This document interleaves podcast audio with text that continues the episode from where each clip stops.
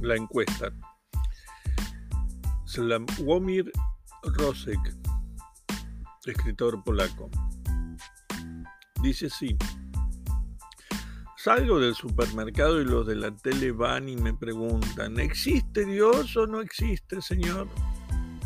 Ahora le digo, le contesté al del micrófono. En cuanto me, peine un poco, saqué mi peina del bolsillo, me, me, me alicé bien el pelo.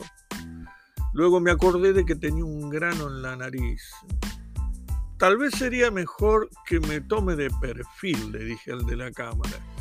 Me puse de perfil ante la cámara y me di cuenta me di cuenta que podría ir hasta casa, señor, para ponerme otra ropa, no sé usted qué opina, así salgo mejor. Vivo acá nomás, cerca. No respondieron.